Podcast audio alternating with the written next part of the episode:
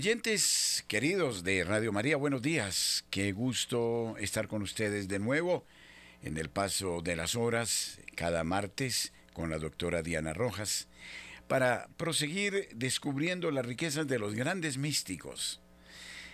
Dice un pensador que mientras los científicos se esforzaban por alcanzar la verdad y lo hacían escalando muy lentamente, hasta llegar a la cumbre del conocimiento, cuando después de muchas fatigas llegaron, se llevaron la sorpresa de que ya allí estaban sobre la cumbre sentados los místicos.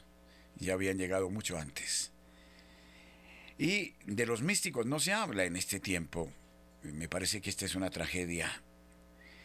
Se habla eh, de lo que el hombre concluye, pero no se habla de aquellos que nos dicen la verdad sobre Dios porque Él la ha revelado y porque Él se las ha manifestado en actitud de contemplación. Es como aquel niño, es la noticia que daremos mañana, que se ahogó en una piscina en los Estados Unidos de América. Esto fue cierto. Un niño que apenas eh, estaba entrando en uso de razón, lo rescataron y milagrosamente sobrevivió y él dijo, papá, no sé por qué, pero me recibió un señor en sus brazos y allá sentí mucha paz. Pero lo más raro era que tenía rasguños en la cara y tenía eh, llagas, heridas en sus manos. Era Jesús. Bueno, los místicos hablan desde esa perspectiva no desde la mera especulación. Bueno, está con nosotros la doctora Diana, a quien de inmediato paso a saludar. Doctora, muy buenos días, ¿cómo estamos? Padre, muy buenos días. Muy bien, gracias a Dios. Eh, muy contenta de este, de este espacio y de, ir progresando también en, en, estos escritos de Santa Hildegarda y todo lo que ella nos ha ido revelando y mostrando no solo para, pues sí, para la vida cotidiana, sino también para la salud, gracias a Dios. Entonces, muy contenta, Padre. Muy buenos días a usted y a todos los oyentes. Muy buenos días. Aquí eh, nos atrevemos eh, para los racionalistas a hablar de lo invisible, porque lo invisible existe. y los seres invisibles, o el mundo de lo invisible, mejor, existe. Cosa que para eh, muchos científicos es un imposible. Pues sí, esa es la realidad del mundo de lo invisible. La iglesia lo afirma, ¿no? Creemos en eh, lo visible y lo invisible. El mundo de lo invisible está. Bueno, doctora, entonces creo que desde esa perspectiva vamos a seguir hablando de las almas del purgatorio, porque aunque es un mundo que no es visible a los hombres, sin embargo se deja sentir en algún modo, se deja experimentar por nosotros. Y son también demasiados los testimonios que nos hablan de cómo el Señor consiente que muchas veces estas benditas almas eh, toquen a, las puertas de nuestro ser y pidan auxilio. Sí, Padre, muchas gracias por, eh, por, eso, porque imagínense, Padre, que hace poco le quiero contar, pues a mí me gustaría mucho que oyentes también nos contaran sus experiencias, ¿no? Con, los, con las almas del purgatorio y lo que hemos ido haciendo y cómo ha ido transformándose pues también la historia personal. Em, quiero contarles una experiencia que tuve hace poco eh, en una casa donde una amiga y estuvimos haciendo oración por las personas que vivieron en esa casa, los dueños de la casa. Eh, las personas que vivieron, los, bueno, todo lo relacionado con, la, con el apartamento que ellos tenían.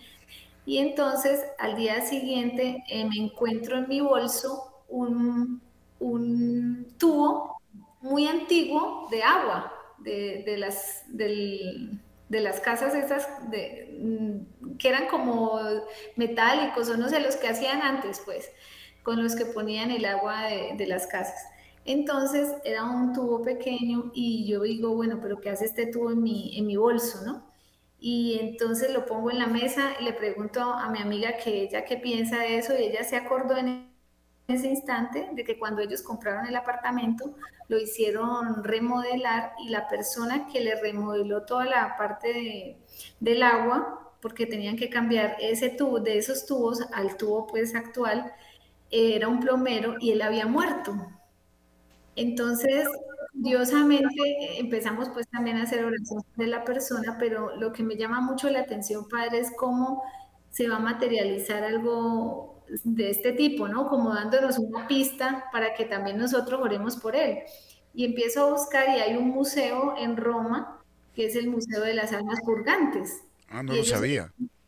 Sí, ellos allá tienen eh, eh, muchas de las manifestaciones de las almas purgantes, lo que usted decía de lo invisible y lo visible, como esto pues, esto que es invisible, las almas purgantes, pero se hace visible en un tubo o se hace visible en una mano que está em, puesta como, como si fuese impregnada en una, en una madera, por ejemplo, en Roma, en, esta, en este museo, y, y, con una cruz al lado, como si estuviera quemada, ¿no? Como si le hubieran puesto la mano quemada eh, en un pedazo de madera. Entonces, mire que lo invisible también, como dice usted, se vuelve visible al final y nos hace entender esta realidad invisible también.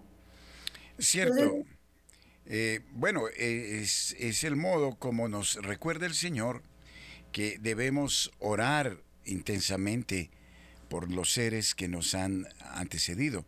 Yo pensaría que en todas las familias deberíamos hacer ese ejercicio de oración práctica por todos nuestros antepasados, eh, por al menos cuatro o cinco generaciones atrás, y bueno, hasta, si se quiere, hasta Dan Eva, pero mm, es algo fundamental que va a traer eh, gran ayuda para las benditas almas y que a su vez esto va a redundar en beneficio de quienes oran por ellas, ¿no?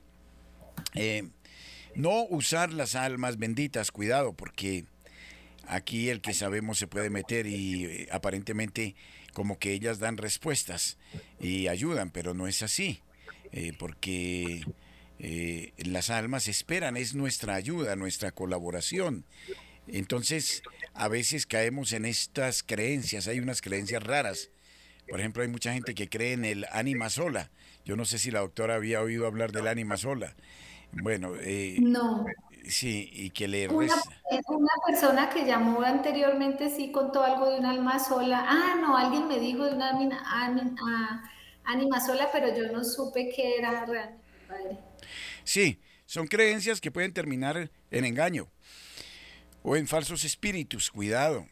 Eh, que le tienen mucha fe a las almas del purgatorio, que las eh, que son como un despertador, que bueno, una cantidad de creencias que pueden ser de gran falsedad, ¿no?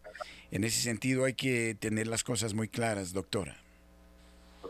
Padre, cuando usted habla del ánimo. Se, se, nos está comenzando a cortar la comunicación, qué pena. Vamos a ver eh, si, si mejoramos ese aspecto. Em, bueno, aquí ya comenzaron a entrar las llamadas telefónicas muy temprano, pero bueno, Vamos a ver, eh, doctora, ¿qué decía, por favor? Padre, que cuando se habla de las del alma sola, cuando usted se refiere al alma sola, ¿a qué se refiere la gente cuando habla de eso? No sé si se, refiera a las almas en pena, ¿no? Alguna cosa de esas. que, ah, no sé si es el, una alma que ya esté en el purgatorio o es un espíritu vagante. Bueno, eh, algunos también desechan esa idea de la presencia de estos espíritus vagos, pero eh, resulta que hay mucha gente que eh, queda como desorientada. Hay testimonios de eso también muy, muy fuertes, que como que no se han enderezado. No sé si la doctora ha investigado algo en ese campo de, de personas que mueren y quedan como en suspenso, que no saben a dónde ir. Yo tengo la experiencia de una señora muy querida que me contaba eh, que en esto de la pandemia su marido, que era como agnóstico, eh, murió por la pandemia y se le manifestó al borde de la cama con una figura eh, como desorientada, mm, estaba totalmente gris em, y ella comenzó a orar por él y a ofrecer la Santa Misa por él. Y como a los 15, 20 días se le volvió a presentar eh, ya eh, con un, rostro más iluminado y ya había, dice él, había encontrado el camino a dónde ir, ¿no? Que ya estaba orientado. Mm, no sé si Santa Hildegarda de repente hable de estos temas. Pues todavía no he visto nada, padre, como, como con respecto a ese tema. Mm, todavía no lo he visto, pero ¿se acuerda que usted me preguntó en el pasado programa del viernes, cuando hicimos la vigilia, usted me preguntó si yo sabía que si Santa Hildegarda hablaba de los, de los estados del purgatorio. Y también me preguntó de los animales.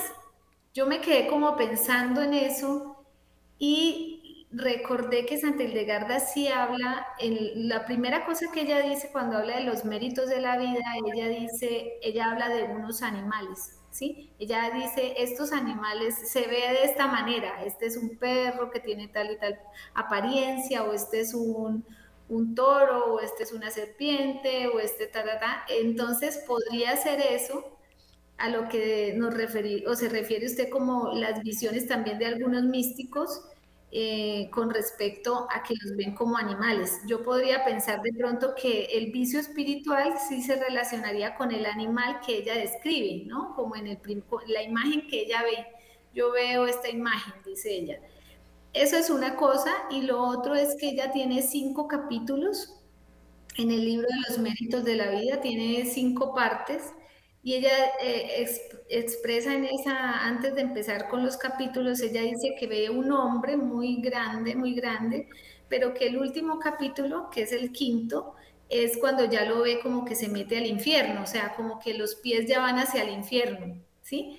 Entonces podría ser que ese también fuese como los estados, ¿no? Como los capítulos que ella ve eh, o como los, sí, como los niveles que ella ve que usted me preguntaba, yo me puse a pensar, podría ser también, ¿no? Como el estado más profundo, por ejemplo, en el purgatorio, que ya está más cercano, como dice ella, al infierno, que es cuando se va como los pies hacia allá, sería el quinto capítulo, donde está el ocultismo, eh, la tristeza de vivir en el mundo, la frivolidad, podrían ser esos como los, la asedia, como los capítulos de, los vicios espirituales que podrían conducir más cercanamente al, como al infierno, ¿no, Padre? Entonces veo que el Padre está ahí como atendiendo unas llamadas. Vamos a ver si algunos de los oyentes pues nos van a contar qué han estado encontrando en sus ejercicios. Sí, eh, los oyentes hoy han comenzado a llamarnos desde temprano, vamos a recibirlos entonces. Buenos días. Buenos días, padre. ¿Con quién hablo? Dora Elena, yo estoy llamando desde la ciudad de Palmira. Bienvenida, Dora Elena, en el Valle del Cauca. Sí, padre, muchísimas gracias. Voy a participar con un testimonio, o tengo varios. Sí. Mire, el primero y muy importante fue el siguiente. Yo, yo vivía en un apartamento en Bogotá, pues allí nació mi hija. Resulta que el papá de mi hija dijo que en las habitaciones que quedaban en el apartamento para que las hermanas de él vivieran ahí. Resulta que cuando ellas se fueron, había una de las hermanas de él que era como muy, muy extraña. Y resulta que, bueno, ellas se fueron y mi mamá se puso a, organizar los closets que ellas tenían y en el rincón, en el zapatero de uno de los de los closets de ellas, de la señora que le digo que era extraña, encontró un paquetico. Ese paquetico yo venía con días antes, eh, con me sacaba como unos hilos de los ojos. Se me ponían rojos, me ardían, me rascaban. Bueno, y resulta que mi mamá encontró el paquetico y lo abrió. Me dijo, ahora que es esto. Vea, del largo del apartamento, ella desenrollaba, desenrollaba, desenrollaba, hasta que llegamos a un cuadrito. Era un cuadrito de fondo negro con una con una sombrita blanca en el medio. Mire, a mi mamá dijo, vamos a guardar esto. Yo me lo llevo para Medellín porque nosotros somos de allá y yo busco un sacerdote para decirle esto. Pues resulta que el sacerdote le dijo a mi mamá, la persona que le dejó esto a su hija ahí quería dejarla ciega. Y por eso su hija viene mal de los ojos. Es el ánima sola. Entonces mi mamá le dijo, ¿qué hago? Y le dijo, no, déjeme el cuadro, yo lo destruyo, yo hago unas oraciones y, y ya. Yo mejoré de los ojos.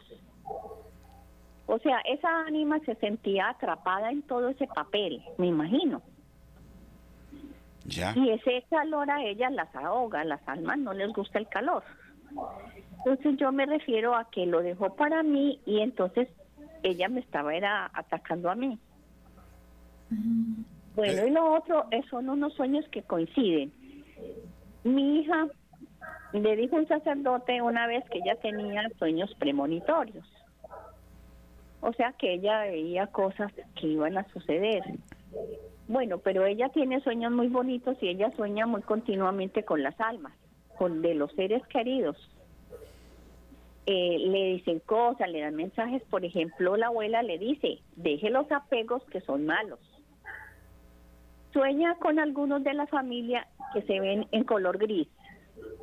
Todo gris, la ropa, todo el, todo el sueño es en gris Sueña con otros, por ejemplo, con mi mamá y la ve en blanco, en jardines. El sueño de ella coincidió con el de mi hermana, que también soñó con mi mamá y también la vio en blanco en jardines. Y a la otra persona que mi hija soñó también la vio en gris. Dicen que esas personas en gris todavía están como purgando y que hay que orar mucho por ellas. Ese es mi testimonio, padre. Ya, muchas gracias, muy amable, Dios le bendiga. ¿Qué piensa la doctora de todo esto? Gracias. Gracias. Padre, yo, yo he escuchado que hay almas de personas que mueren y, o sea, antes de morir, la brujería las utiliza, no sé cómo, pero sí para imponerlas y causarle enfermedad a otras personas.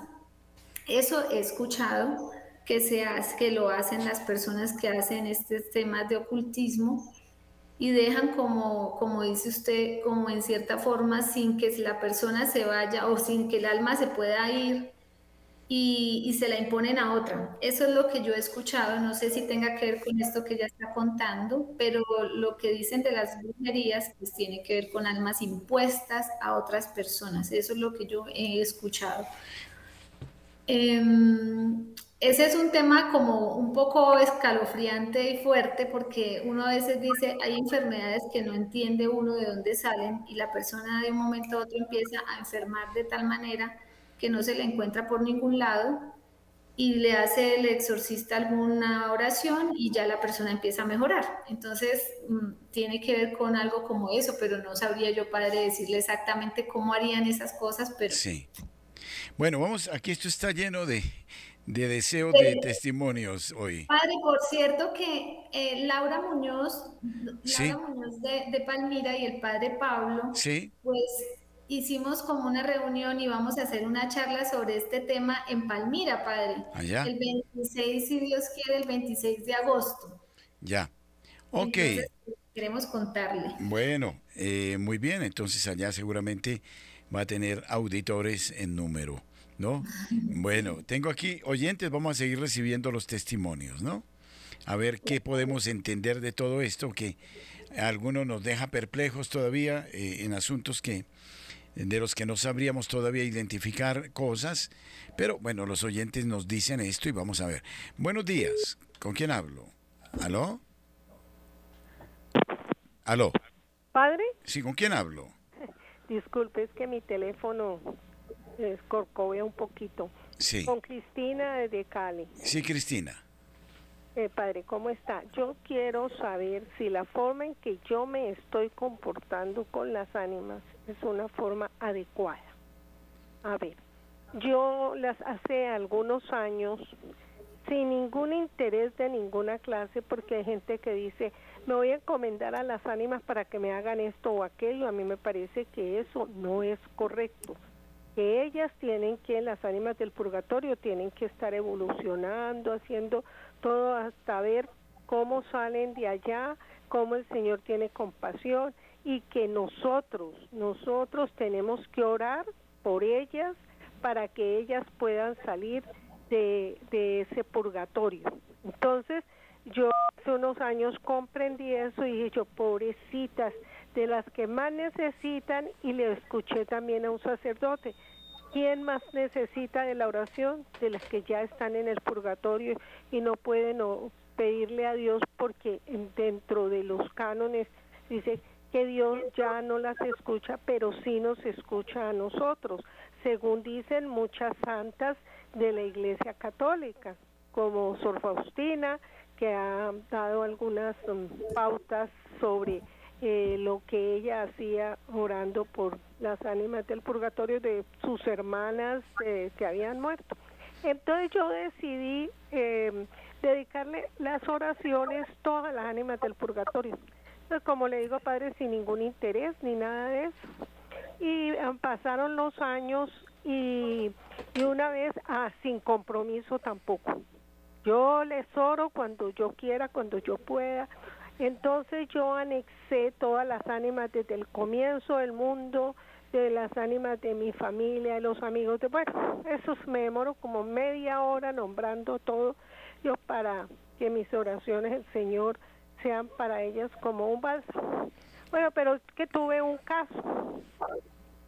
Se me se saqué mi gato, un gato mm, a vacunar y lo saqué con cadena. La muchacha que lo vacunaba, lo que hacen las campañas, no pudo con, con él y se ha volado ese gato con esa cadena, padre. Y qué pena porque yo vivo en una parte donde los techos van en, en, en loma de manera que el susto mío era que el gatico se enredara y quedara colgando, ¿no? Colgando de la de la cadena y, se muriera, se, ahogara. Entonces yo le dije a las ánimas del purgatorio, mire, yo sé que ustedes no hacen milagros, yo no les voy a pedir milagros, yo le voy a pedir como cualquier persona que uno le pide un favor. Vean, traten de hacer que el gato se vaya hacia X reja que había en mi casa y que se enrede allí. Y ya... ¿Aló? Sí, sí, Y ya enredado allí, yo lo veo y yo baje y le pueda quitar la cadena. Yo sé que yo favores no se le puede, no se deben pedir. No es falta de, de que de pronto ellas pobrecitas tratan de hacer un esfuerzo por uno. Pero esto es como si cualquier persona le espantara al gato hacia un punto y se enredó el oiga padre como a los dos días cuando yo mi gato noche enredado en arroz y bajo corriendo y él no se podía zafar y yo como pude le quité la cadena y salió pero despavorido dije yo bueno y ahora sí estoy tranquila si vuelve o no vuelve, no importa. Pero me pareció algo extraordinario, como si una persona hubiera podido hacerlo. Entonces, eh, hacerlo de, de, empujarlo, de, de, pues, como de espantarlo de algo y hacer que se enredara, ¿no? Y eso sucedió. Eh, padre, yo todas las situaciones Lamentablemente se interrumpió la llamada. Bueno, eh, no sé si oímos otros testimonios. Eh, buenos días. buenos días. Me parece bien. Aló. Aló, buenos días, padre. ¿Con quién hablo? Con Lucila de Cali. ¿Cómo está, padre? ¿Cómo le Muy bien, Lucila, bienvenida. Bueno, muchas gracias, padre, muy amable. Gracias por escucharme. Pues le cuento, lo mío es yo no sé si llamarle milagro, ánimas, el Espíritu Santo, a mí me sucedió algo fuera de lo común. ¿Cómo le parece, padre, que mi esposo duró 23 años eh, postrado en la cama? Yo era la que lo cuidaba, yo era la enfermera, yo era todo. Bueno, el caso es que un sábado él se me puso malo, ya terminó pues con oxígeno, no sé qué, no sé qué más. Y yo necesitaba a alguien que me ayudara porque yo tenía que ir a pedir el oxígeno, tenía que hacer mil cosas. Entonces, ¿yo qué hice? Yo llamé a buscar una enfermera en esos sitios donde uno llama, yo busqué por internet, es más, yo no me puse a buscar eh, en la ciudad, sino dije, donde salga. Entonces yo me puse a buscar por internet y resulta que me salió un sitio y yo llamé allá. Y el señor era, supuestamente eran de Medellín, antes de Medellín, y yo vivo en Cali, entonces yo le dije, mire, vea, póngame cuidado, yo necesito que me hagan un favor, es que yo necesito una enfermera y les conté el caso. Entonces me dijo el tipo, listo, yo le aviso si aparece la enfermera. Se pasó todo el domingo, padre, y a mí me avisaron y yo toda encartada ya con mi esposo, prácticamente estaba en agonía. Entonces, el lunes por la mañana yo conseguí una muchacha que me recomendaron y la muchacha vino por la noche, oramos, se sentía en la casa un aleteo. Yo decía tan raro, un aleteo literal. Entonces dice la muchacha, esos son los ángeles. Y yo dije, sí, es mi Dios que está con nosotros. Bueno, eso se quedó así. Al otro día por la mañana yo le dije a la niña, necesito que estés aquí a las seis de la mañana, por favor. Eran las seis y media y la niña no aparecía. Apareció faltando un cuarto para las siete. Cuando de pronto me llaman de portería y me dicen, eh, doña Lucy, aquí hay un enfermero. Y le dije, ¿cómo? ¿Pero cómo así? Ay, dígale que suba. Yo estaba tan encartada, padre, y con tanta angustia, pero yo nunca me imaginé que él se estaba muriendo. Eso sí, jamás me lo imaginé. Llegó el muchacho y le dije, ay, señor, usted, ¿cómo así usted? ¿Dónde apareció? Ay, yo inmediatamente lo vinculé con la persona de Medellín, pero a mí me llamó la atención que no me hubieran avisado. El señor llegó, estábamos bañando a mi esposo, la niña que yo había contratado y yo. Entonces él llegó y le dije, ayúdenos. Efectivamente el señor nos ayudó, organizó el oxígeno y me dice el señor, venga para acá afuera. Y le dije, no, pues es que yo me quiero quedar aquí en la habitación con él. Y me dijo, no, ella está ahí con él. Y ay, por favor, no, venga, venga. Me sacó a la sala y efectivamente estamos, yo no sé cuántos segundos. Cuando de pronto, ay, no, yo me voy a parar y me parece a verlo y le dije a la niña, él no está respirando. Le dijo ella, dijo ya sí, me está respirando. Entonces ella le pegó el grito al muchacho. No me pregunte cómo se llama el señor, porque eso pasó hace cuatro años y no me acuerdo del nombre. El caso es que el tipo vino, sí, ya murió, no sé qué, y bueno, que Dios lo detenga en su gloria. Bueno, toda la lora, yo lloré, todo lo que sucede. El señor estuvo aquí hasta mediodía, mi hija le dijo que había que pagar, le dijo, no, no me paguen, páguenle a la muchacha. El caso es que eso se acabó, eso pasó, el señor se fue, enterramos a mi esposo. Como a los dos días digo yo, ole, yo voy a llamar a esa empresa de esa gente, de esa, enfermeros, pues ¿cómo es posible? Los llamo y me dicen, yo nunca le mandé a nadie, por eso no le avisé. Y le dije, pero ¿cómo es posible si es que aquí vino un señor así, así, vestido de blanco? o sea, yo decía, pero eso no puede ser. No, señora, nosotros aquí nunca le mandamos a nadie, por eso nunca le avisamos, porque no teníamos a nadie en Cali. Yo decía, no, esto es un milagro, o sea, porque yo estaba sola. A mí me tocó toda la enfermedad de mi esposo sola. Entonces yo digo, mira, ánimas, yo no sé, pero aquí llegó alguien. Y lo chizo del cuento no es eso Pasaron tres meses después de eso, padre, y un día estaba yo en un centro comercial, cuando de pronto miro así y veo al señor, y le digo, oye, señor, el tipo me mira como diciendo, yo no la conozco. Y yo, pero usted no, no, señora, usted está equivocada. ¿Qué es? No lo sé, padre. No lo sé, pero fue algo extraordinario y así como, yo le podía contar millones de cosas que me suceden. Aquí en mi casa me aparecen alas de, alas en la cama, eh, no sé por qué aparecen plumas, perdón, plumas. Y uno dice, pero ¿de dónde? Que eso no sé. Pero ¿No se tratará más de una experiencia angelical que de una experiencia de ánimas? Parece, parece más angélica. Sí. Sí, fue angelical, ¿cierto? Un ángel que el Señor le, mandó para ese momento definitivo, ¿no? Sí, pero es que yo decía, pero es que ¿cómo mi Dios va a tener ese semejante? Dios, o sea, conmigo, que soy una pobre pecadora que, como dicen los muchachos bien día no, bueno, embarrarla, ¿cómo es de lindo conmigo? Padre, es que es una cosa. Entonces yo por eso decía, ¿serán las ánimas? No, a mí me parece más una experiencia angélica, sí. Sí. Bueno, muy lindo esto, muy lindo. Y a ver, eh, usted me lleva a decir una cosa, usted me lleva a decir una cosa. Eh, me pasó algo parecido eh, esta semana. Resulta que tengo una prima, no voy a referir particulares de ella para que no se vaya a molestar, que está ya tiene sus años y tuvo una fractura y se quedó solita, se quedó sola, sola, sola, sola. Y eh, resulta que ella tuvo una hijita que se le murió en un accidente. Y esa hijita tenía la mejor amiga de su vida. Y ahora me cuentan que alguien me llamó a mí, que esa, esa niña me llamó a mí para pedir un teléfono de la mamá de, de su amiga. Yo honestamente no me acuerdo. A mí nunca nadie me llamó. Eh, además, no tengo en mi elenco de teléfonos a mi prima, no la tengo, no está. Y el caso es que ella obtuvo el número telefónico, no sé cómo le llegó, y se, el domingo se presentó en el instante en que la prima necesitaba de una compañía, de alguien que le acompañe. Y resulta que, que se apareció y esta niña no tiene nada que hacer y comenzó a acompañarla desde el próximo, desde el domingo pasado. Entonces queda uno así como patidifuso. Yo no tengo recuerdo, no tengo conciencia de que me han llamado y mucho menos de que me han pedido el teléfono de esa prima y lo cierto es que lo encontró y ella dice que me llamó a mí y yo le di el número telefónico, pero yo nunca se lo di.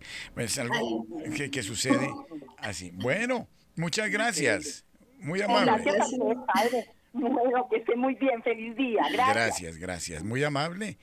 Bueno, aquí los testimonios, bueno, esto, esto me sucedió. Ya estaba locando, padre. No, no, yo no me doy cuenta de nada de lo que está pasando, pero ese teléfono no lo dimos, no lo dimos, de modo que, es, algo muy, muy curioso. Y bien, eh, vamos a, a recibir más oyentes porque esto está interesante, ¿no? Sí. Buenos días. ¿Aló? Aló, muy buenos días, padre Germán. Sí, buenos días. Mi nombre es Olga Castillo, de aquí de Bogotá. Un saludo muy especial para la doctora Diana. Eh, son dos cositas muy corticas, padre. eh, tengo el caso muy cercano de el compañero de una de mis hijas. Él, la niña de él falleció hace más o menos, creo que fueron 13 años. La chica, la niña murió de 13 añitos eh, pero ella no estaba bautizada. Ella no estaba bautizada porque la mamá pertenecía, era protestante o es protestante. Eh, yo quería preguntarle a la doctora y a su merced, en este caso, eh, qué pasaría con un alma así. Y hace poquito, eh, más o menos, ahorita el 24 de julio, eh, cumplimos un mes de haber perdido a un tío él tenía, era una persona especial, tenía eh, capacidades diferentes a, todos nosotros. Él era de ir a misa, comulgaba y pues una persona así que tiene esas eh, capacidades, ¿a dónde, ¿a dónde va de todas maneras al purgatorio? Esa es mi pregunta. Muchas gracias, Padre. Feliz día. Bueno, si era una persona especial, seguramente y con estas características no sabemos si fue al purgatorio, no sabemos si fue al cielo. Esto lo sabe Dios, eso no lo podemos determinar nosotros. Pero si era una persona santa, pues presumiblemente eh, o pagaría muy poco purgatorio o, está en el cielo, no lo sabemos, eso Dios lo sabe. Anteriormente se hablaba de los niños no bautizados que quedaban como en el limbo. el limbo era una el limbo era, eh, dijéramos, una afirmación en la que se sostenía que el niño era inocente y que por tanto él no tenía ninguna culpa, pero que de todas maneras no había recibido el bautismo y no se le aplicaba, dijéramos, los méritos de la pasión, muerte y resurrección de Cristo, de tal manera que quedaban como en el limbo. Sin embargo, también la Santa Madre Iglesia sostiene que existe el bautismo de deseo. Quiere decir que si bien un niño no fue bautizado por distintas circunstancias, es muy posible que los padres hubieran deseado ardientemente que su hijo hubiese sido bautizado y lamentablemente no recibió el bautismo. Entonces este deseo ya sería suficiente como para decir que el niño ya había quedado, habría quedado bautizado. Esta doctrina del limbo pues no es un dogma de la iglesia, ¿no? No se puede decir, pero lo que sí es cierto, y aquí toco un tema bastante sensible, es el caso de los embriones o el caso de los abortos. Porque ¿qué sucede? Esta palabra aborto es fea, pero hay que decirla como es. Ese ya ese ser que es abortado ya es un ser humano. Y es una persona desde el instante mismo en que ya se mm, ha dado la fecundación ¿no? del óvulo por parte del eh, espermatozoide. Ya es un ser humano. Aunque en potencia, pero ya es un ser humano, es decir, tiene alma. Y entonces muchos de estos niños abortados, pues es, impresionante. Eh, son abortados, pero son seres vivos. Y como tienen alma, siguen vivos.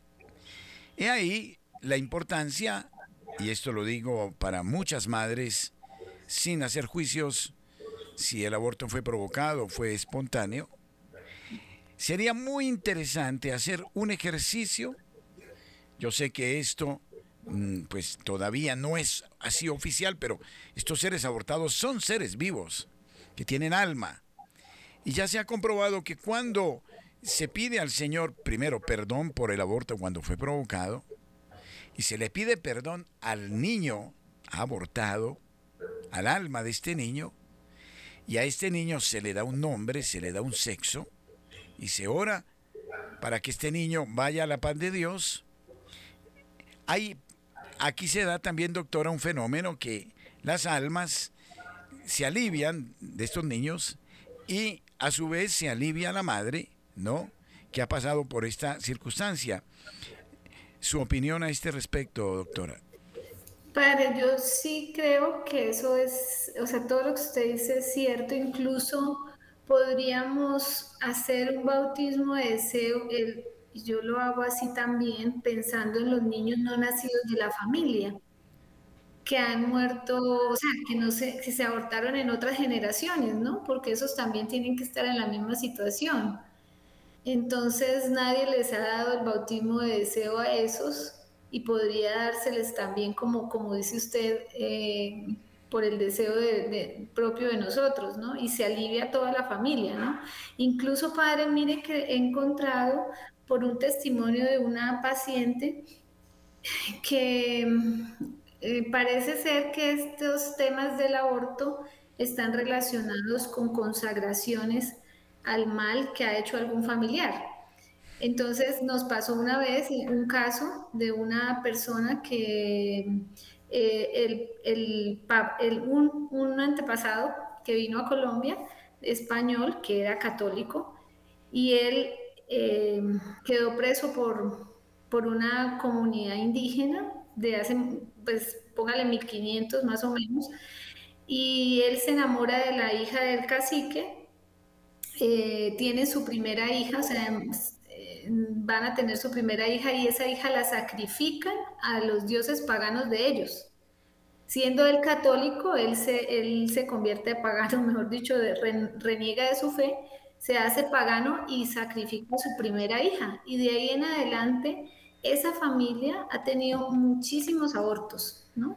Entonces, a veces yo pienso tiene que ver con estas consagraciones primeras, que es como una reactivación de, la, de esa consagración primera, como que hacen como un, un nuevo, una nueva, no sé si se puede decir reactivación de, la, de esa consagración que hicieron o ese pacto. Y yo creo que una de las cosas que también tenemos que orar, por ejemplo, en Colombia, eh, tiene que ver con ese tema de las consagraciones, ¿no? Al mal, porque para poder terminar con el aborto en Colombia o en, o en el mundo entero tendríamos que renunciar a todos esos pactos que se hicieron antes. He ahí la gravedad de todas estas consagraciones y de todas estas prácticas paganas y por eso incluso sería importante orar por las almas de tantos indígenas que tal vez no estén condenados, pero que sí están en el purgatorio eh, por su ignorancia, eh, no purificándose de este, de este lastre terrible que también genera eh, propensiones de cara a las futuras generaciones en este sentido. Bueno, voy a recibir más oyentes. Buenos días. ¿Aló? Muy buenos días, Padre Germán. Buenos días, doctora. Buenos días a todos. Padre Germán, lo mío son tres cosas puntuales. Una compañera estuvo en México, en, el viaje a México con la, pirámide esa, no sé cómo se llama. Bueno, entonces la cosa es que eh, dentro del grupo de la peregrinación, del paseo, qué sé yo, ella dice que ella sentía como que se le erizaba la piel de gallina, como decía Amparito. Entonces, ella dice que estando allá, en medio de todos, ella propuso que hicieran una oración por las almas de los que habían sido sacrificados por allá en Machu Picchu, por en, en los antepasados aborígenes, qué sé yo. Y ella me cuenta que para subir fue una, mejor dicho, fue muy difícil para subir, pero cuando ellos terminaron una oración por las almas, no sé si un Padre Nuestro, ¿qué hicieron? Dicen que ellos sintieron que un viento como que, que como un ventarrón, sintieron, y luego como ese viento así fuerte, y luego un vientecito suave, y dice que todos, todos, todos, todos dicen que sintieron que algo bajaba por el lado de ellos y rodaba por esas escaleras abajo. Dicen que eran como bolitas de algodón, algo así. Y no sé si mm, qué será de cierto, ¿no? Porque yo no estuve allá, ella solamente nos lo contó en el grupo de oración. La otra, alguna vez, después de que yo salí del hospital, pues llegué y que la casa que la, la casa la habían rematado y ya no había en dónde vivir y yo sin en qué trabajar un amigo muy querido alma bendita murió ya me ofreció hija pues si usted quiere yo tengo una taberna venga y me la administre que no sé qué y pues no es mi mundo pero no hay más que hacer listo. El muchacho que hacía la portería me acompañaba hasta la casa siempre a mí teníamos que pasar la avenida primera porque era en el Restrepo y yo estaba viviendo en el Olaya, o sea, la familia ya la encontré viviendo en el Olaya, en una habitación, después de tener casa. Entonces, un chico venía y me acompañaba hasta el Olaya, hasta la casa, y él seguía porque él vivía por Santa Lucía. A ese día estaba, pero diluviando, padre, diluviando. Era un aguacero, pero la cosa más, este, una tormenta. La cosa es que nosotros logramos pasar la primera de mayo y vimos en el quicio de la puerta, mi amigo y yo, mi compañero de trabajo y yo, una señora sentada con un bebé en los brazos, en medio de ese aguacero, y yo, no, hermano, el turno le dije, señora, tenga, cómprese una panela o, o algo, pero, ¿y, ¿y cómo la llevo yo? Dijo, no, tranquila, ya me recogen, dijo la señora. Y mi compañero dijo, tenga también de mi, de mi turno. Entonces le dimos. Cuando nos despedimos de la señora, eso sí, una voz muy suave, muy hermosa la señora. Y el niño, una carita muy, muy tiernita, pero así como no se veía bien, pues porque ya la cubría por el frío. Cuando habíamos caminado, padre, literalmente, póngale máximo 10 pasos, máximo. Y volteamos a mirar y la señora no estaba. Y eso ahí son solo rejas, porque son solo locales. Sí. Ni modo de decir, nos devolvimos con mi compañero póngale 50 metros más, no había ninguna puerta, no había pasado un bus, no había pasado una buseta, no había pasado un carro y se desapareció la señora. Y nosotros quedamos, ah, pero ¿sabe por qué fue?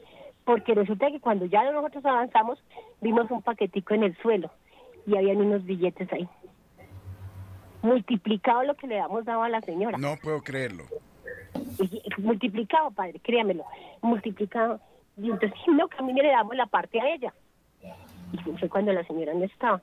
Eso fue muy tenaz para mí. Cuando mi esposo murió en la clínica San Rafael, él fue el 9 de junio que tocó hospitalizarlo, el 15 de julio murió, casualmente antier estuvo de aniversario. Entonces, yo bregué para que, porque nosotros no éramos casados legalmente. Entonces, a ver si nos podía casar el padre. Dijo, el padre dijo, el capellán en ese momento, también camiliano, como yo digo, claro, pero él no podía recibir la comunión porque él entró en coma profundo. Mi duda, de todas formas, la, la oración siempre por su alma y siempre le pido perdón si después era una niña joven, si de pronto yo le hice pecar, si, si, si por mi culpa pecó él también. Entonces siempre vivo pendiente de, de su alma. Mi duda es cómo saber si él está en la paz de Dios, porque pues son 14 años que para mí ha sido muy doloroso. Sí. Porque mis hijos, desafortunadamente, María Carmen García y Rafael Ricardo García Chavarría, pues nunca más con la mamá, ni un día feliz día de la madre, ni feliz día del padre, ni, ni feliz cumpleaños, ni Navidad. En pandemia, su padre fue mi, fue mi bordón. Su fue el bordón mío durante, durante la pandemia. Yo tenía cuatro abuelitos contigo, así nada, los había recogido y bueno, qué sé yo. Entonces mi compañera, los viejitos, Radio María y su merced, lo llamaba para decirle padre, para cada rato lo molestaba incluso a su teléfono personal. Y ya este momento para volver a darle las gracias porque ha sido, sí. ha sido mi, mi, bordón, como decirlo así. Entonces para mí ha sido muy difícil esa situación. A ver, doctora, al respecto... oración por él. Al respecto, no sé, doctora, si de repente esta situación de los hijos de indiferencia, de dureza de corazón, eh, se podría de pronto cambiar si seguimos orando intensamente por el alma de este Señor. Claro, hay que buscar ahí cuál es la dureza de ellos, ¿no? Pero igual ore por la, así exactamente como está, los hijos que no volvieron a hablar con sus madres. Perdone a todos los hijos de la familia que no volvieron a hablar con las madres, que fueron duros de corazón con ellas, que no se volvieron a interesar por ellas. Bueno, en fin, o sea, porque habrán muchos purgantes por eso seguramente en la familia. Y ellos están, ese síntoma es eso, es un síntoma de ellos. Entonces, ore por eso y pida y pida por, por el descanso eterno de las almas de las, de las madres que se sintieron así como usted se siente, triste, abandonada, em, rechazada, humillada, no sé, lo que usted sienta, porque estas almas también están sufriendo por eso, ¿no? Entonces, em, es decir, ahí debe haber una reconciliación con todos esos padres y madres e hijos que hicieron esas cosas también en el pasado. Entonces es importante que usted lo haga y lo hace también para la familia de, de su, de su ex esposo o de su compañero. Mi esposo, para mí será mi esposo siempre. Sí, señora. Bueno, Dios la bendiga, gracias. Gracias. Gracias. Bueno, aquí tengo más oyentes que se siguen vinculando. Eh, buenos días. ¿Aló? Buenos días. Sí, mucho gusto. Padre, eh, mucho gusto. Habla con Cristian desde Manizales. Cristian, bienvenido.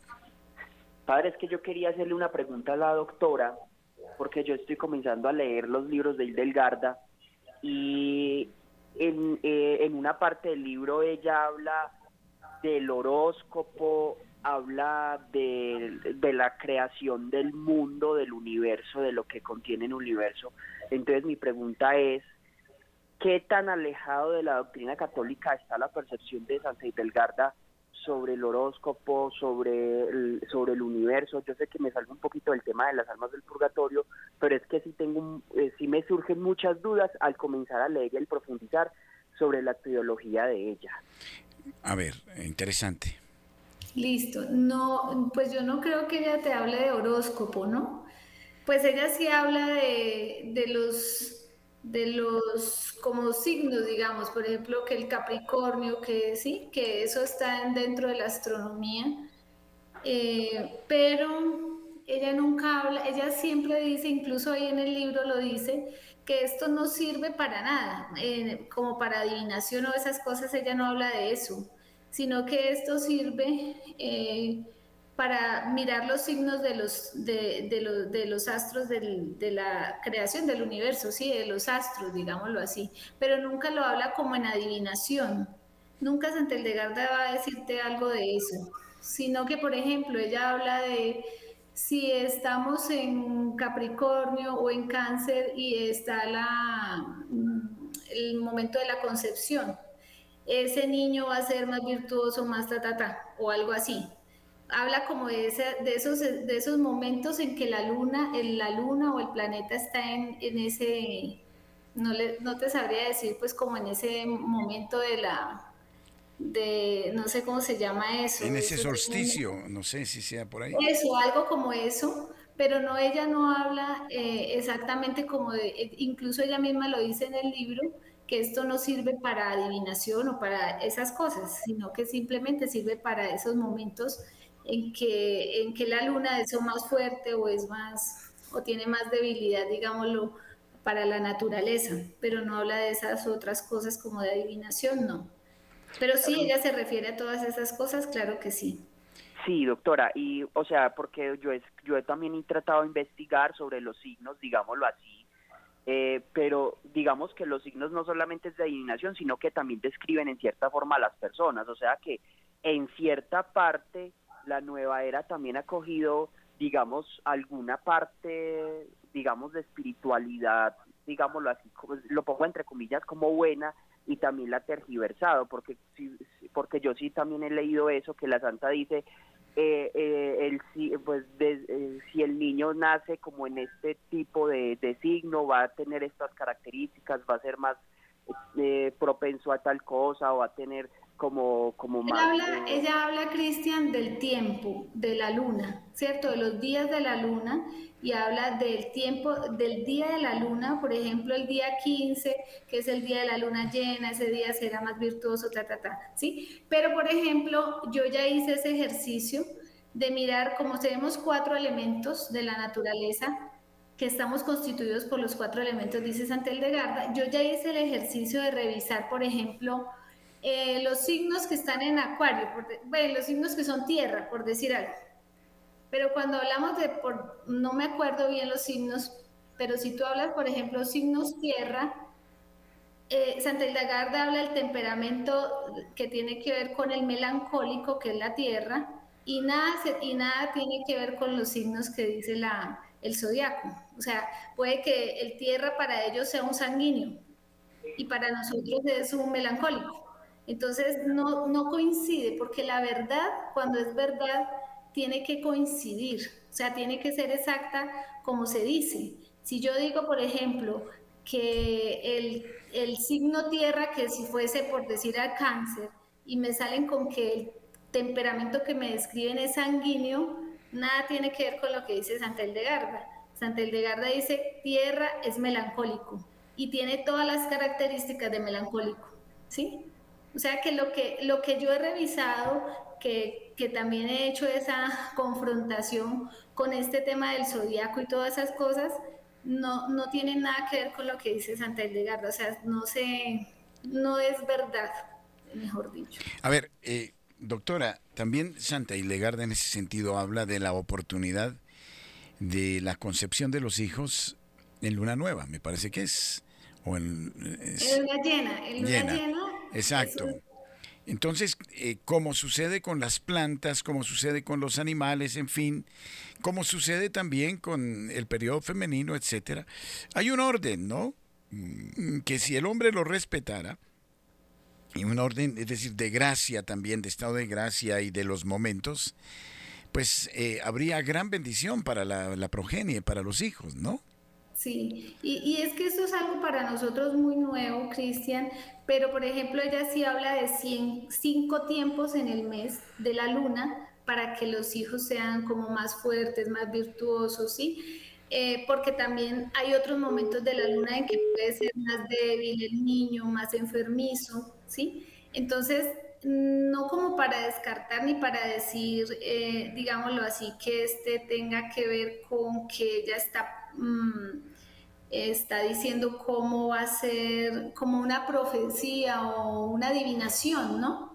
no es una adivinación porque ella no, no lo dice en diferentes momentos, sino que dice, este tiempo, este tiempo siempre será igual, o sea, siempre será esto, no, vamos, no estamos adivinando si va a venir, va a pasar esto o lo otro, sino que siempre en este tiempo, si se da, si ustedes respetan este tiempo, este tiempo va a pasar esto en este niño, ¿sí?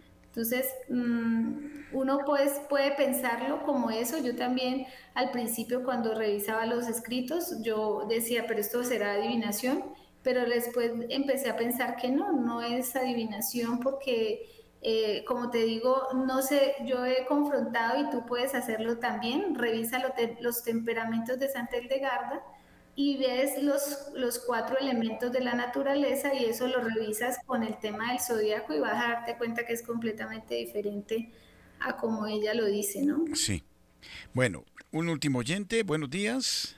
¿Aló? Eh, buenos días, padre. ¿Cómo está? Le habla Carlos de aquí de Cali. Bienvenido, Carlos.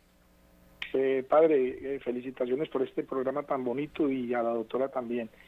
La inquietud mía es, yo tengo mucha devoción a las benditas ánimas desde los ocho años que falleció una hermana mía que mi madre siempre, en el, después de que terminaba el rosario, hacíamos el Padre Nuestro de las Ánimas y pues siempre le hemos orado. Yo vengo haciéndolo toda mi vida como por una, una devoción muy grande que le tengo a las ánimas.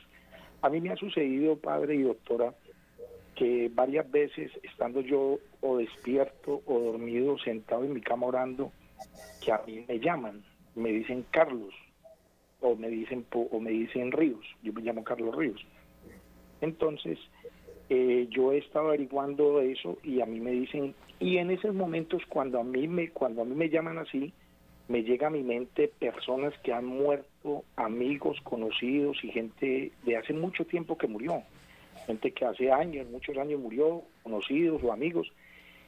Eh, el padre donde voy a misa me decía que, que cuando me llamaran preguntara qué quieren. Entonces lo he hecho en esos momentos a mí me llega como a mi mente algo que decir inmediatamente voy a pedir por esta persona que seguramente me está pidiendo oración, sí. una persona conocida.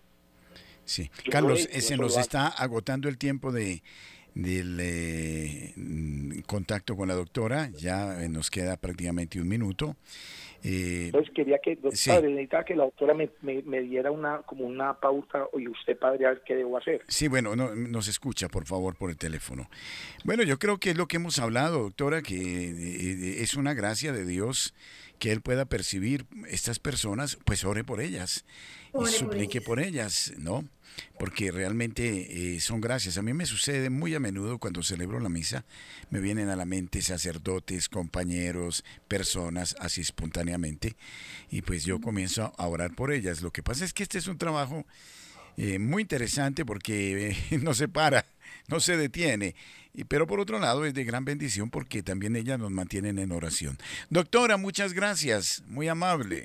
Padre, un minuto en el purgatorio, dicen los santos, son 100 años en la tierra, o sea que hay que orar mucho, mucho, mucho, mucho. Bueno, ya eh, San Juan de la Cruz nos hablará de cómo evitar el purgatorio. De eso vamos a hablar en otro momento. Bueno, felicidades, un gran abrazo. Nos, nos hablamos en breve, en breves momentos. Gracias. gracias a todos. Ah, gracias.